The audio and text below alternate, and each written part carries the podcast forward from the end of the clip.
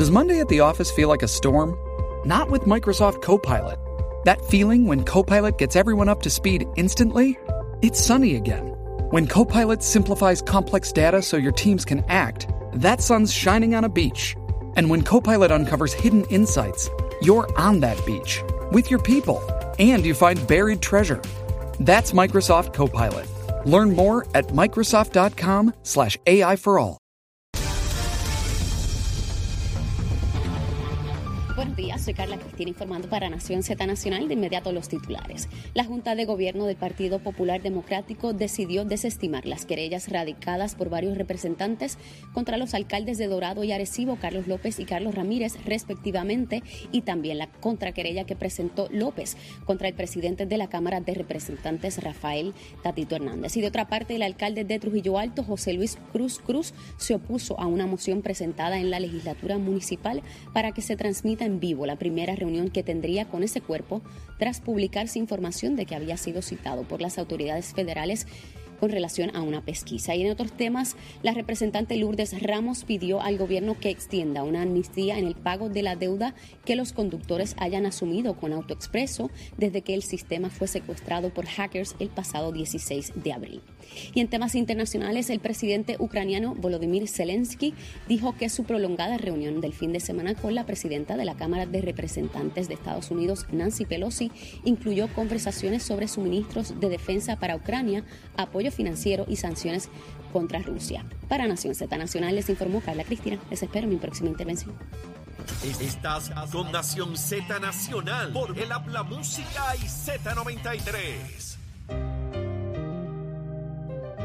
Y nuevamente aquí en su programa, no soy Leo, así que no, no es el programa de Leo. Hoy está Pichi, hoy está Willy, pero Leo vuelve mañana, así que estamos ahí. Así que nada, hay varios temas que tenemos que seguir conversando. Voy a dejar para luego, sí, vamos a hablar, con el favor de Dios, ¿verdad? Hasta la próxima hora. Yo vamos a hablar del Partido Popular porque merece que se toque el Partido Popular y la reunión de este fin de semana que nadie Lo que sabe queda, qué pasó. lo que queda. Lo que queda de él, pero vamos a hablar, pero luego. Eh, pero hay varias cosas que tenemos que hablar. Willy, en el Senado, tema importante que está corriendo, que es obviamente el proyecto de- de- del aborto, ¿verdad? Sí. Yo no creo que es un tema. Es un tema que está corriendo, que está dando noticias a través del Senado. Tú eres senador en la Cámara. Por el contrario, estamos trabajando con la Bahía Bobo en Salinas. Tema importantísimo también para muchos. Este, y lo digo, señores, sí, son temas importantes, pero realmente a veces le dan una importancia que con otras cosas que están pasando en Puerto Rico no entiendo. O sea, porque son cosas que simplemente es aplicar la ley. Pero nada. ¿Cuál de los dos quieres tocar primero, Willy? ¿O vamos al aborto o vamos a Bobo? ¿Cuál tú quieres? va- vamos a empezar con, con el proyecto de 693 eh, de, de- sobre, sobre el aborto. Eh, Dale. Se, se hicieron vistas públicas, eh, se llevaron a cabo tres vistas públicas esta, esta pasada semana Caliente. con, con amplísima participación a favor y en contra, con la participación de la Comisión de Asuntos de la Mujer. Ahora, pues, no sé si, si esperarán algún otro memorial o realizarán alguna vista adicional, pero ci- ciertamente, pues, eh, creo que las comisiones tendrán interés en realizar un informe sobre lo acontecido en ese proceso. Explícame algo. Sí. Obviamente hay dos eh, hay comisiones conjuntas trabajando el proyecto, Sí, primera está- y segunda. Está la Comisión de Vida y Familia que preside eh, Joan Rodríguez Bebe, que está a favor del proyecto. Que está a favor, y es- y está la Comisión de Asuntos de la Mujer que preside Migdalia González, que está en contra. que está en contra. O sea que tenemos, señores, para que entiendan, cuando un proyecto ¿verdad? Está- entra en dos temas diferentes de dos comisiones, normalmente se hace lo que se dice, ¿verdad? Eh, nuestro lenguaje legislativo es primera y segunda. Hay una comisión en primera que lo- a veces es quien lo presenta, ¿verdad? Que tiene injerencia primaria y la segunda, la segunda, injerencia secundaria. En este caso, otra vez, la de la senadora Rodríguez Bebe, quien presenta el proyecto, y tiene entonces la de la mujer, que entonces es la senadora Migdalia. Correcto. Ok, una a favor, otra en contra. Ya entiendo la dinámica de lo que se ve esta semana. Ajá, cuéntanos. Sí, y, y ve- ¿verdad? Cuando uno mira eh, la lista de, de ponentes y eso, eh, era bastante balanceada en términos de, de cuántos a favor y cuántos en contra. Eh, y los argumentos estuvieron ahí, ¿verdad? Yo no pertenezco a ninguna de las dos comisiones, no, no pude participar del proceso de vista, pero espero que, haya como tal eh, un, informe o, dos informes eh, sobre la medida. Y aquí lo que resta esperar es cuáles son las enmiendas que se va a incor- a incorporar, si alguna, por lo menos una de las autoras de la medida es la presidenta de la Comisión de Vida y Familia y, ha expresado eh, la disponibilidad de incorporar enmiendas. Eh, así que hay, que esperar ahora a ver cuál es el resultado del informe y cuáles son las enmiendas que se incorporan en el proyecto para ver si, si se hace viable o no.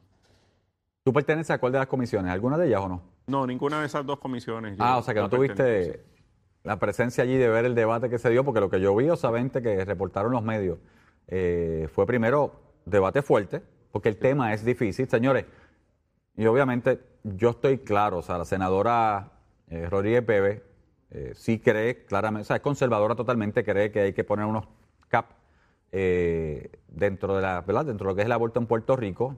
No estoy diciendo que yo soy pro aborto, pero obviamente es la visión de la senadora. Y cuando usted trae este tipo de temas que polariza, porque realmente polariza, los que están a favor del aborto y los que están en contra del aborto, este, pues, realmente usted quiere noticia que quién no sabe quién es Rodríguez Bebe, la senadora en este momento, ¿verdad? Así que esas cosas pasan. Eh, pero vimos un careo fuerte del secretario de, Justicia, de hecho, Domingo Manuel, en un momento dado con la senadora, que le trae hasta una regla de, reglamento de ustedes, del Senado, donde dice que no debe haber careo entre las partes. ¿Así fue? Sí, sí y, así, está en el reglamento. Pero tú sabes que eso, ¿verdad? Eh, una cosa es el reglamento, otra cosa es que se permita, no se deje, no se deje. No llegue, no, por lo menos no, no llega al punto, ¿verdad?, del Partido Popular. Bueno, no llega al punto de la Cámara donde se sientan en, en el estrado. No, eso no ha ocurrido. Eso, no pasa allá, ¿verdad? No ha ocurrido, no. Son más elegantes en el Senado que en la Cámara. Gracias a Dios no ha ocurrido. Pero mira, como yo lo veo, nuevamente, es un tema que polariza.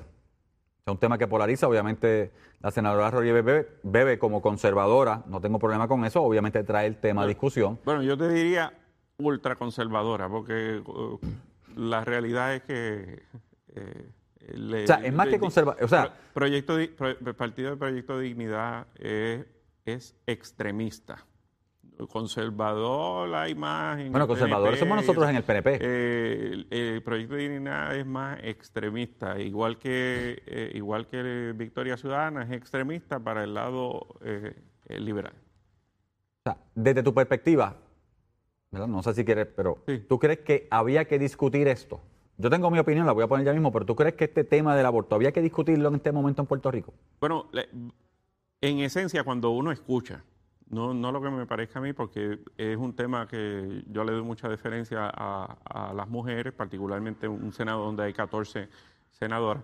Este, pero en esencia, lo que han discutido allí y los que han expresado incluso de los que están a favor y de los que están en contra, es de que es un argumento de que básicamente el proyecto eh, no, no trastoca en esencia grandemente eh, lo, que, eh, lo que existe hoy día, por lo que, por lo que no, no viene a generar un, un, cambio o afectarle eh, la vida a, mucha gente.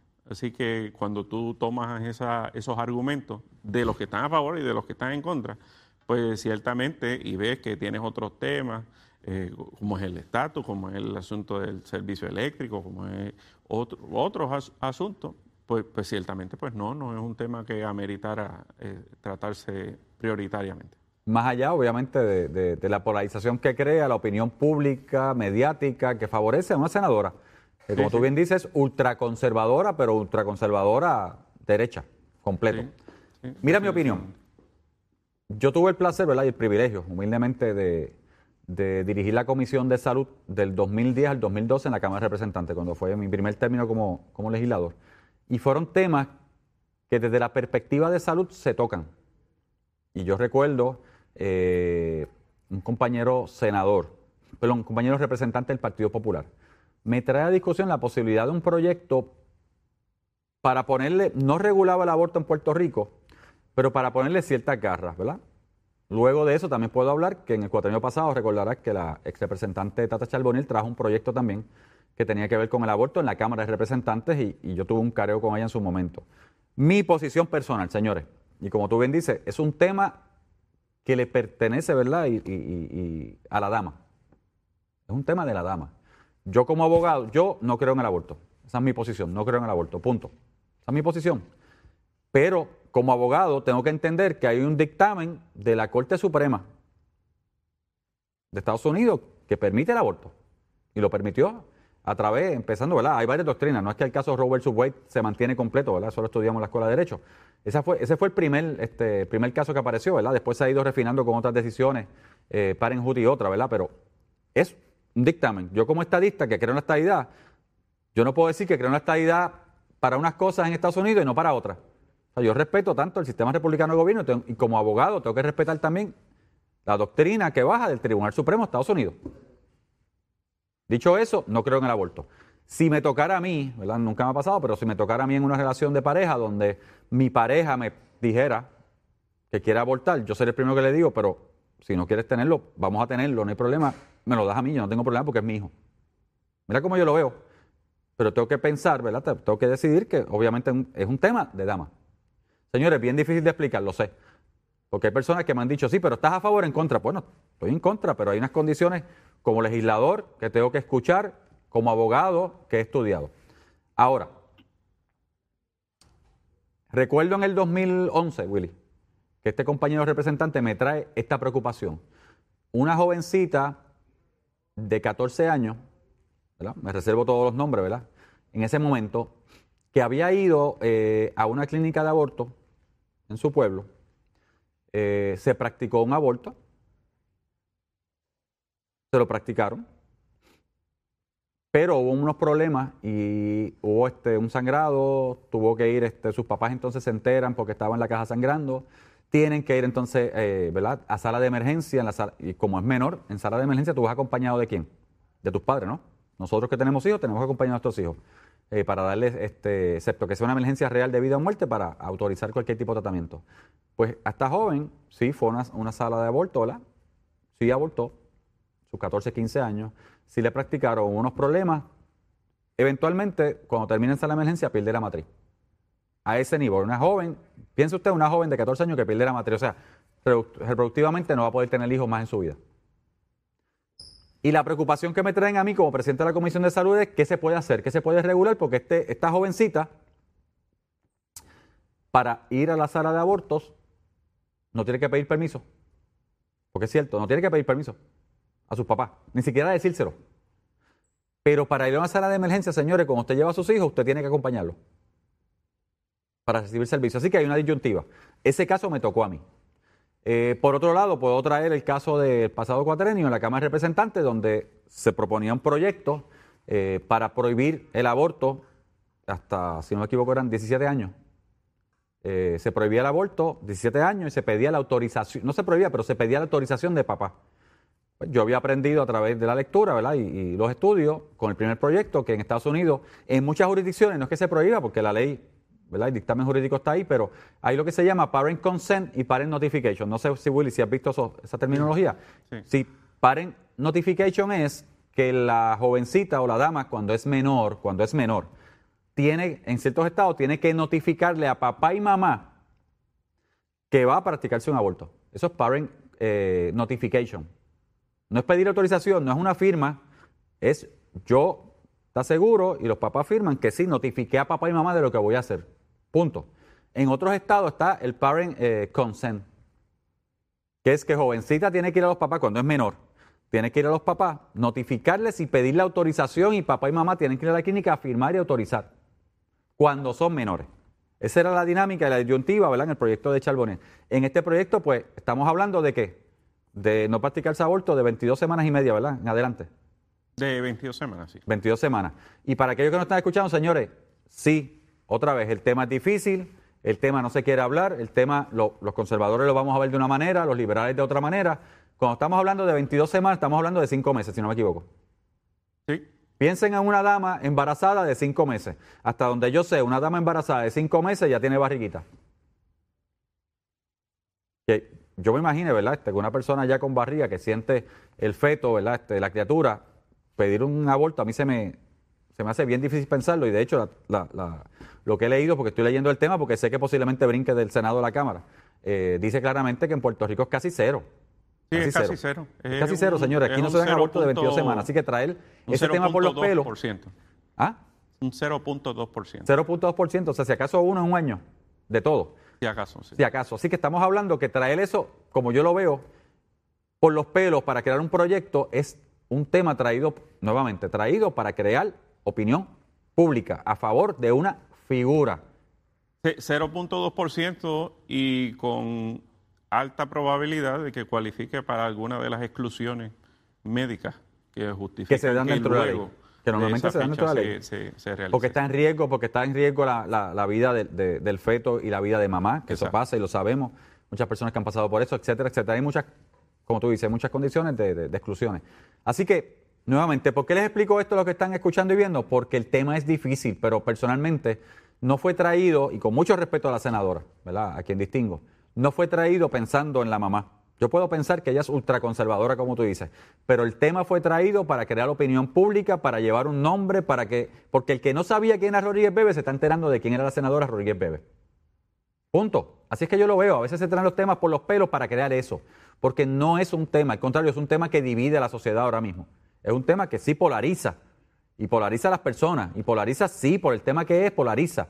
Y, pues, y hay personas que por este tema se van a los puños, vamos, en Estados Unidos lo vemos todos los días. Esto ha pasado, que se paran frente a clínicas y se van a los puños, etcétera. En Puerto Rico, gracias a Dios, no pasa, pero Y, y déjame plantear lo siguiente, Dime. aprovechando eso que tú planteas, porque precisamente en la discusión pública se centra en aborto sí o no. En, en eso básicamente se centra. Eh, pero eso no es el, el proyecto. Las medidas, ¿verdad? Tienen, ti- ti- tienen un texto y tienen unos parámetros. Y si tú lo pones de esa manera, bueno, pues el proyecto, el proyecto autoriza de manera libre eh, durante las primeras 22 semanas el, El aborto. O sea que, que eso, el proyecto no es un, un referéndum, aborto sí o no, ni siquiera el, el grueso de lo que es la discusión pública, ni, ni la opinión que tiene la gente. Hay que entrar, obviamente, en los detalles. Desde mi punto de vista, el proyecto necesita eh, enmiendas sustanciales eh, por, confrontaciones jurídicas y prácticas también, ¿verdad? Eh, porque en, en esencia, pues, aquí se trata grandemente de que las cosas, cuando se conviertan en ley, pues no solamente sean constitucionalmente válidas, sino también de que en la práctica se pueda realizar sin infringir otros derechos. De hecho, en un momento dado, te digo, en el correo pasado, yo, yo hablaba en la Cámara, que fue mi, mi choque en ese momento, yo decía, si el Código Penal de Puerto Rico, ¿verdad?, dice y establece que una menor de 16 años que queda embarazada, técnicamente es este, una violación técnica, ¿verdad? Eso es lo que dice el código. Señores, si el código dice una menor de 16 años que quede embarazada, se entenderá como una violación técnica. ¿Sí? Excepto que se case. Porque cuando se casa, entonces, ¿verdad? Crea este matrimonio, ya no es violación técnica. Entonces yo lo que decía es, a mí personalmente como Estado, cuando digo a mí, ¿verdad? El Estado, Puerto Rico, quisiera saber si esa menor quedó o no quedó embarazada antes de abortar, si va a abortar. Porque si está abortando, entonces hay un delito que está encubriendo. Porque según el código es un delito.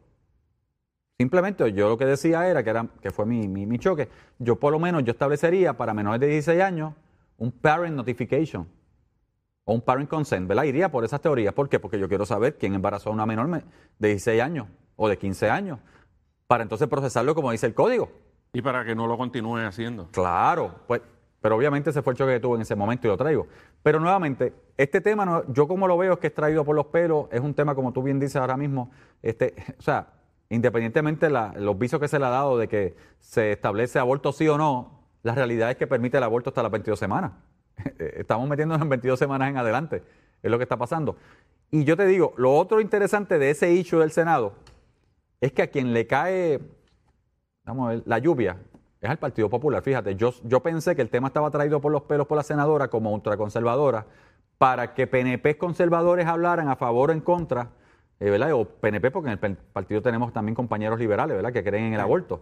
Para que personas hablaran, para que creara un cisma dentro del Partido No Progresista, que es de donde Dignidad puede sacar el voto, conservadores.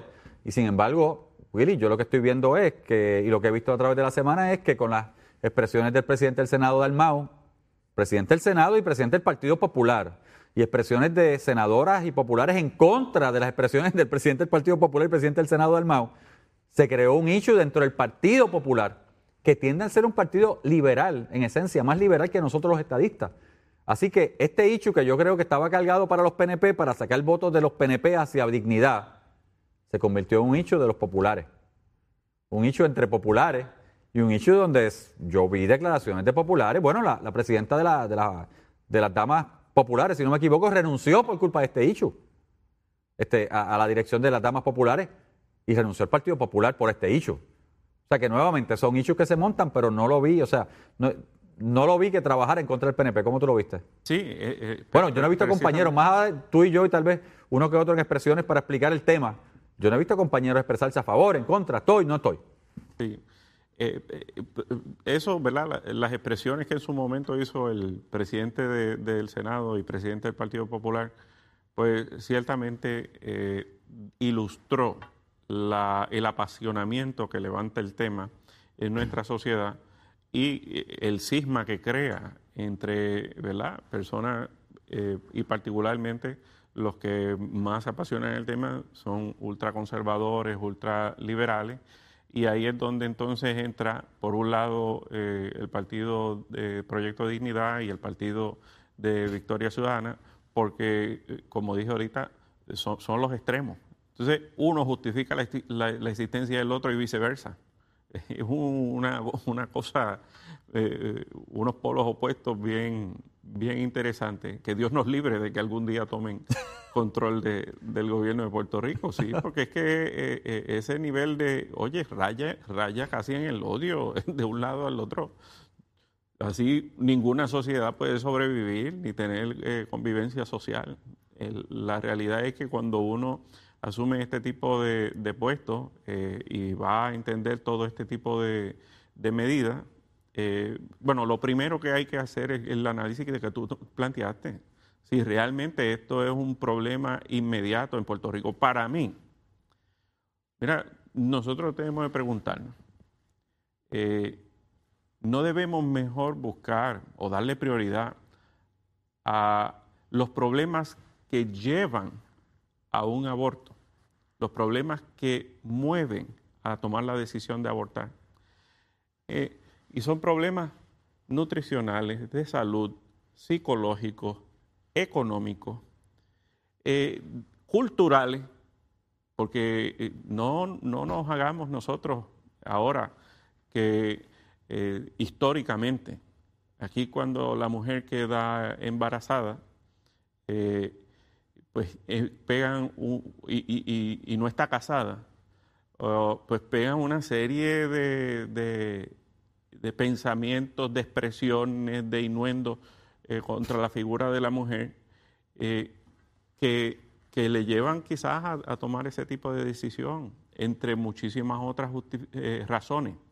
Entonces, ¿qué podemos hacer nosotros como sociedad para lograr de que cuando una mujer quede embarazada, tome la decisión de, de, llevar a cabo el, embarazo y, finalizar el embarazo y dar a luz esa vida.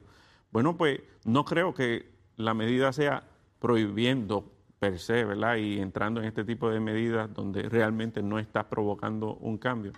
Tenemos que buscar la forma de darle apoyo moral, social, cultural, económico de todas las maneras posibles. Eso hay que hacerlo. Eh, y, en eso yo creo que nadie se opondría.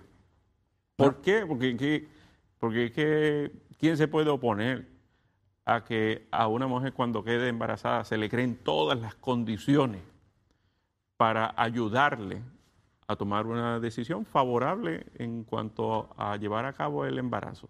Si entiende que va a contar con todo el apoyo necesario para hacerlo.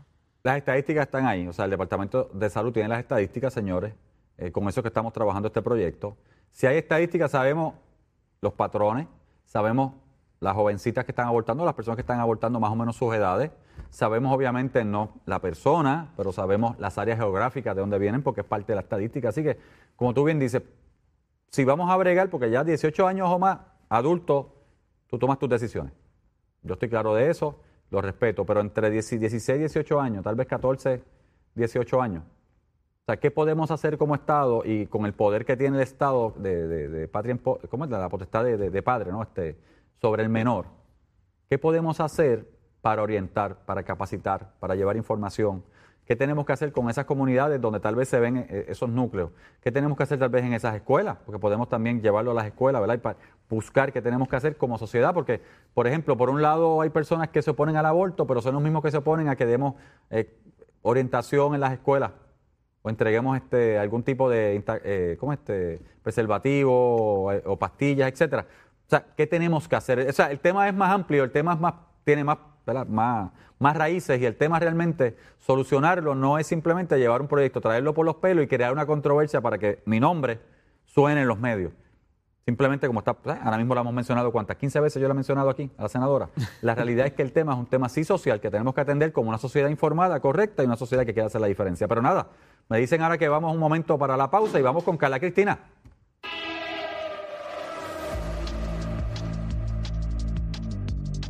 Buenos días, soy Carla Cristina informando para Nación Z Nacional. En el tránsito, el flujo vehicular se mantiene operando como de costumbre en la mayoría de las vías principales y está despejada la autopista José Diego en el norte, pesada la carretera 30, la carretera número 2. En el área de Santa Rosa queda algo de congestión en tramos de las avenidas Lomas Verdes y Las Cumbres en Bayamón, Guaynabo, Cupey y Trujillo Alto, congestión en algunas de las avenidas en la zona de Santurce, Miramar y Condado, así como en Atorrey y la zona de la Milla de Oro despejada la autopista Luisa Ferré y tramos de la carretera número 1 y la 30 en Juncos, Gurabo y Caguas. Más adelante les actualizo esta información. Ahora pasamos con el informe del tiempo.